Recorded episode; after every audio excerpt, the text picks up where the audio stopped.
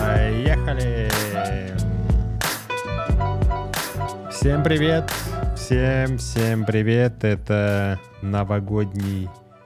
Новогодний не потому, что сегодня 1 января, а новогодний потому, что э, первый в этом году подкаст, аудиоподкаст, аудио мышли. Хм. Вот, и мы сегодня опять встречаемся с вами в эфире для того, чтобы я в этом подкасте с вами поделился своими мыслями. Эти мысли, они не заготовлены, то есть не было такого, что я специально написал текст, написал сценарий для того, чтобы записать для вас подкаст. Всегда это все происходит импровизационно. В целом, это мой стиль жизни, наверное, потому что э, даже какие-то ролики, э, вебинары, э, все, что я делаю, я примерно определяюсь с темой, о чем это будет, и потом это все записываю. Вот так же и здесь. 2023 а, год сегодня наступил. Ну, наступил несколько дней назад. Специально я такой вуалирую, чтобы было непонятно, в какой день я это все записываю. И люди в каком-то находятся еще пол, полудреме. Они в каком-то коматозе находятся. И вот этот вопрос, а вы когда собираетесь выходить с праздников, мне, мне тоже мои подрядчики сказали, говорит, мы до третьего числа э, нас не трогать. И я такой, а вы что будете делать? Четыре дня. Вы чем вообще собрались заниматься? Это странно, что как будто, чтобы уделить время семье, э, друзьям, путешествиям, надо чтобы в году были какие-то дни специальные. Это касается любых праздников. Ну, то есть э, подарить любимой женщине цветы можно не обязательно на 8 марта, на день рождения или там на 14 февраля. Да и вообще, например, День всех влюбленных, но ну, его можно каждый день отмечать. Потому что влюбляться надо каждый день. Если вы сегодня не влюбились, то, скорее всего, все потеряно уже. Вот, поэтому мне тут, кстати, задали интересный вопрос. Вот тоже ответьте на него. Вот вы год себе представляете как? Вот вам говорят, представь год. Вот вы как представляете? Это круг, линия, какая-нибудь абстракция. Как вы себе представляете год? Мне задали этот вопрос, и я понял, что действительно все как-то себе год представляют. Я представляю себе его как э, квадрат. И я не знаю, почему так получилось, с чем это связано, с школой с четвертями. Да нет, наверное. Ну, короче, как квадрат по а, временам года. То есть э, с низу лето. Но он причем нельзя сказать, что он расположен, он лежит. он лежит, и если на него смотреть со стороны осени, если осень ближе, то слева лето, справа зима, и там дальше весна. Но оказывается, у всех это по-разному. Вот тоже напишите комментариях. Блин, я не знаю, на подкаст-площадках можно ли писать что-то в комментариях. Но вы постарайтесь. А, вы можете написать в Donation Alerts, точно. Есть ссылка на Donation Alerts. Вы можете туда писать вопросы, различные рассуждения. В общем, можете любые, любые вопросы, хоть что, по ссылке. В общем, можете любые вопросы комментарии, мнения, или просто если вам хочется поддержать меня, поддержать проект, вы можете это сделать через Donation Alerts. Вот что еще заметил, что многие люди подводили итоги года.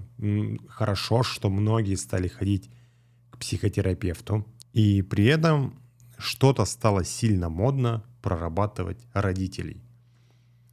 Причем люди хотят проработать тему отношений, денег, самооценкой, а работают с родителями. Это примерно то же самое, что у человека побаливают почки, а он решил себе брекеты поставить. Это примерно то же самое. Понятно, что если вы проработаете тему с родителями, взаимоотношения, каких-то претензий, обид, э, ну, то есть вы берете тему родителей и выписываете, что у меня есть неприятного, связано с родителями. Если вы все это выгрузите и все это проработаете, то, конечно, это повлияет на все сферы вашей жизни. Более того, если вы будете прорабатывать, например, тему отношений просто мужско-женских, то это тоже повлияет на тему с родителями. Это повлияет тоже на все темы. Просто тема родительская, она очень классно загружена психологически, потому что родители — это те люди, которые сделали наибольший вклад в нашу психику. Они наносили нам травмы с особым усердием. Понятно, что они в большинстве случаев так не хотели. Блин, а прикиньте, есть где-то родители, которые «а мы так и хотели». Мы вообще даже хотели чуть больше, но как смогли уже. В целом, конечно, можно выпустить пособие, как э, вырастить психологически неустойчивого, неуравновешенного человека. Но в целом многие родители и так хорошо справляются. Я к тому, что тему родителей надо прорабатывать в одном случае. Если вы хотите проработать тему родителей, если вы работаете с деньгами, с отношениями, с самооценкой, с какой-то собственной реализацией, с прокрастинацией. Странно прорабатывать родителей, потому что есть конкретные шаблоны, которые не дают вам двигаться дальше. Вот их надо и прорабатывать. Вообще еще понял, что у людей достаточно много стереотипов о психологах, и они очень искаженные. То есть э, люди, если повзаимодействовали с одним, двумя, там, с тремя психологами, они по ним делают вывод по всем психологам. Для меня удивительно, что многие люди ходят на консультацию к психологу, чтобы им что-то объяснили, дали какую-то рекомендацию. Но это, конечно, здорово, но это супер неэффективно. Поэтому и есть вот эта вот история, что как будто к психологу надо ходить очень-очень долго.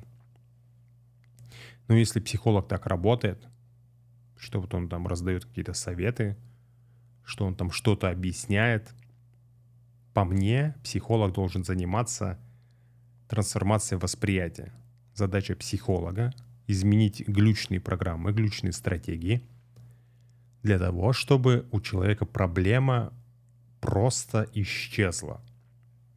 И человек больше не приходил ни ко мне, ни к какому-то другому специалисту. Еще из стереотипов есть э, такая штука, что люди, разбираясь в какой-то теме, они такие, я понимаю, откуда это у меня. Ну, супер, здорово. И что это тебе дает? Вот эта идея, что надо ходить куда-то в детство, надо вспомнить, а когда конкретно это началось. Я понимаю, что есть технологии психологические, которые так устроены, что надо найти вот этот вот запускающий механизм, когда это все случилось, вспомнить. Ну, во-первых, нет гарантии, что это именно тогда случилось. И шаблон, он так устроен, ну, то есть вот это вот э, травматическое, ну, то есть вот этот травматический опыт, он устроен таким образом, что он одинаково работает, когда он возник, да, сформировался этот шаблон – и потом всегда, когда он работал, и когда вы сейчас с этим сталкиваетесь. Ну, очень простой пример. Если вы сейчас боитесь собак, то не надо для этого идти в детскую ситуацию, вспоминать, когда у вас там что было с собаками, и там что-то прорабатывать. Это я еще простую какую-то историю рассказал. А или там человек считает, что он не нужен. У него есть ощущение ненужности. Идти куда-то в детство, вспоминать ситуации, где он это впервые почувствовал. Скорее всего, это как-то с родителями связано, что его там где-то оставили, забыли. И тогда он посчитал, ну, во-первых, идти в тот опыт э, с точки зрения эмоций, э, это, ну, жестковато. Во-вторых, не все люди могут вспомнить это. Ну, а в-третьих, нафига идти туда, куда сложно вспоминается и э, тяжело эмоционально переносится, если можно идти вот сюда, вот где ты сейчас не нужен, вот там ты и прорабатываешь все. Потому что шаблон устроен одинаково, что сейчас, что в детстве. Причем э, сейчас он уже еще оброс дополнительными стратегиями по пути и гораздо эффективнее работать с тем, что есть сейчас, чем идти в детство, вспоминать там чего-то и работать там. Сто процентов будут люди, которые меня будут сейчас слушать и говорить, Илья, ну какую хуйню ты несешь, просто не... Я сам так делаю, я слушаю некоторых психологов и думаю, ну это пизда, это... Ну, я вообще, ну то есть тебя же люди слушают, к тебе ходит кто-то, ну это... Конечно, странно. Ну, а потом я думаю такой, ну, у них какие-то, видимо, свои клиенты, и им тоже надо куда-то ходить. Ну и они видят мир вот так вот. Это просто со мной сильно не пересекается. Просто, ну, такие видео есть на YouTube. Одна психолог-сексолог, женщина, рассказывала видео для мужиков, как надо дрочить. Так, блин, ни одна женщина не знает, как надо дрочить. Это сто процентов.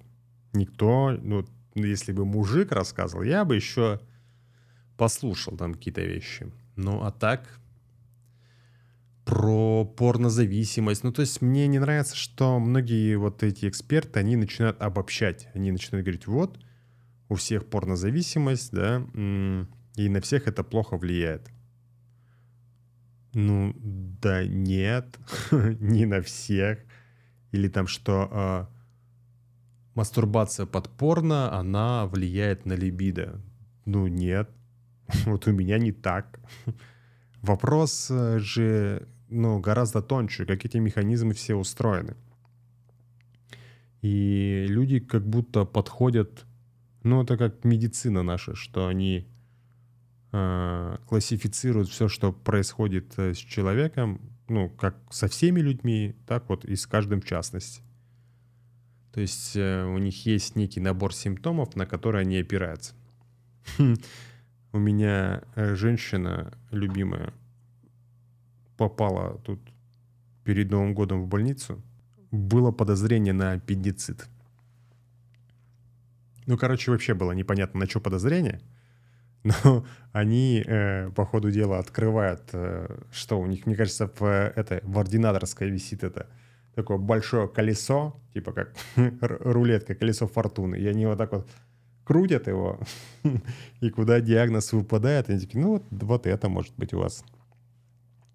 Потому что э, они взяли э, кровь, э, там повышенные лейкоциты, значит, воспаление. И они такие, но в целом на э, аппендицит не похоже, потому что там гораздо жестче симптомы, ты бы там даже э, сидеть не смогла, а ты вон что можешь, в принципе. Но, в принципе, если вы хотите, мы можем прооперировать. Прикиньте, прикиньте. Но если вдруг э, не поможет, то, ну, посмотрим, может, что-то еще отрежем. Вот так вот работают врачи. Хорошо, что у нее была возможность отказаться. Ну, типа, ей сказали, ну, в целом это решение за вами. Я думаю, что раньше так не было. Раньше, типа, ну, болит, надо, раз приехал, надо что-то отрезать обязательно.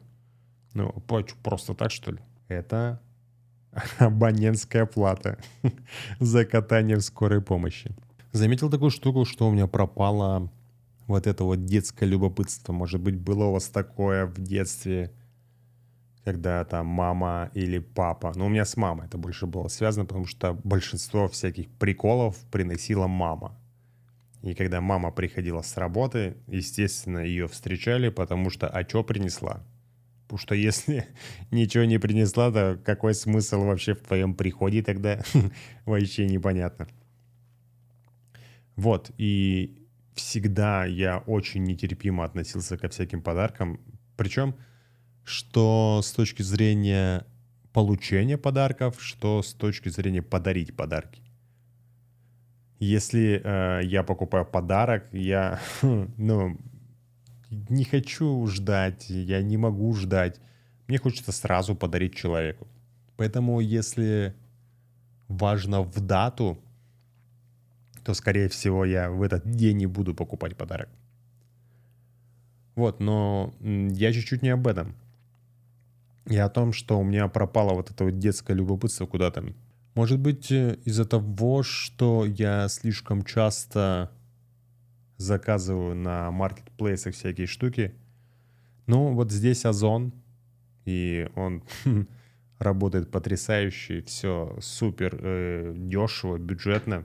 Вот, и мне вот э, пришла какая-то посылка, я за, просто заказывал несколько вещей, э, девайсов, предметов, и я даже не знаю, что там конкретно. Раньше бы я бы сразу бы кинулся бы открывать ее. Так же, как и с айфоном. Я купил себе 31-го iPhone. И раньше, я помню, все свои айфоны, я их открывал вот чуть ли не мгновенно. А тут я что-то позанимался делами какими-то своими. Провел вебинар. И потом такой, типа, ну, в целом, вот iPhone же, да, у меня. Надо открыть его. Еще э, Новый год я встретил так, как никогда не встречал. И интересно, это любых праздников касается. Вот, например, я не знаю, те же свадьбы. Вот говорят отметить свадьбу. И отметить это значит как-то запомнить ее, да? Сделать что-то, что запомнится.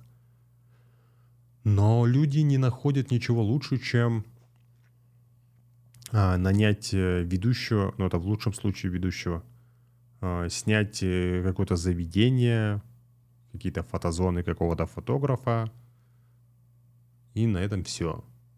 Хотя это можно сделать гораздо интереснее. Так вот, э, я в этом году Новый год отмечал тем, что провел прямой эфир на YouTube. И прикольно, что меня смотрели люди, потому что у нас разница с Москвой 11 часов, и у них уже Новый год наступил, и они меня утром смотрели. И это прикольно. Вот, э, точно, когда меня спросят, Илья, как ты встретил 23-й год, я точно расскажу, точно, потому что я запомнил это все. Ну и в целом мне нравится вот э, проводить вот эти все прямые эфиры, записывать подкасты. Сейчас я стал пилить рилсы и тоже. Это супер увлекательно, потому что начинаешь анализировать, а вот это как, а вот это как. И прям интересно становится. Я думал, меня ну, если я сразу не запишу кучу рил, рилсов, надолго не хватит. Но нет, я прям это настроился. Мне прям интересно это все.